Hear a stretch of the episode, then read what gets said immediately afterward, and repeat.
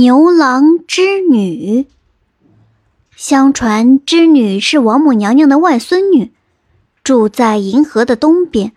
她能用一种神奇的丝，在织布机上织出许多因时间和季节的不同而变换颜色的美丽云彩。清浅而闪亮的银河对面就是人间，在那里住着一个牧牛少年。叫牛郎，他的父母早已去世，他从小就跟着哥嫂生活，常常受到哥嫂的虐待。后来哥嫂要和他分家，分家后哥嫂只留给了他一头老牛，叫他自立门户。靠着老牛的帮助，牛郎在荒地上耕田种地，建造房子。一两年后。总算有了一个小小的家，勉强可以维持生活了。一天，老牛突然口吐人言，告诉他说：“织女和别的仙女要偷偷的到银河里洗澡。”他叫牛郎趁他们洗澡的时候拿走织女的衣裳，这样就可以让她做自己的妻子了。诧异的牛郎听从老牛的话。拿走了织女的衣裳，仙女们见被人发现了，急忙穿上自己的衣裳，像飞鸟一般四处逃散。银河里只剩下那个因没有衣裳而不能逃走的织女。牛郎看着美貌的织女，恳求她做自己的妻子。织女瑟瑟的点头。就这样，织女做了牛郎的妻子。他们结婚后。男耕女织，相亲相爱，生活的非常美满幸福。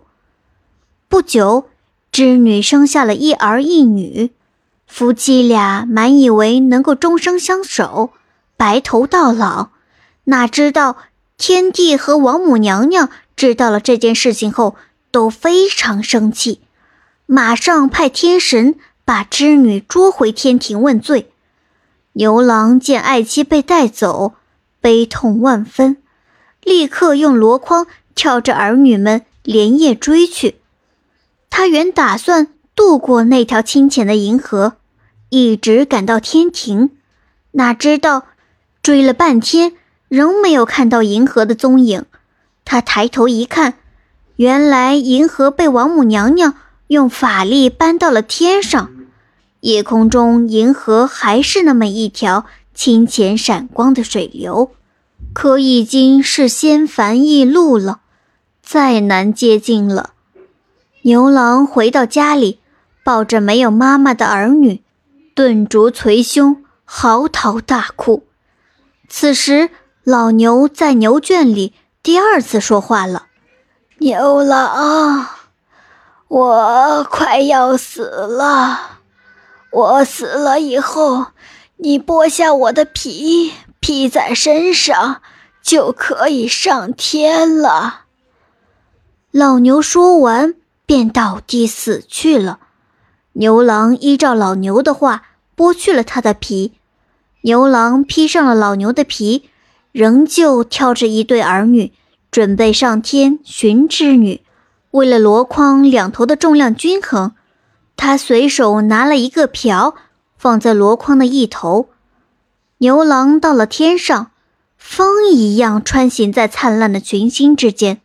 那银河已经遥遥在望，隔河的织女也仿佛可见。牛郎大喜，孩子们也招着小手，齐声呼喊着他们的妈妈。就在他们要渡河的时候，忽然从更高的天空中。伸下一只女人的大手，原来是王母娘娘着急了。她拔下头上的金簪，沿着银河一划，清浅的银河顿时变成了波涛滚滚的天河。牛郎被眼前这汹涌奔流的天河惊呆了，一时没了主意。爹爹，我们拿着瓢来舀天河里的水吧。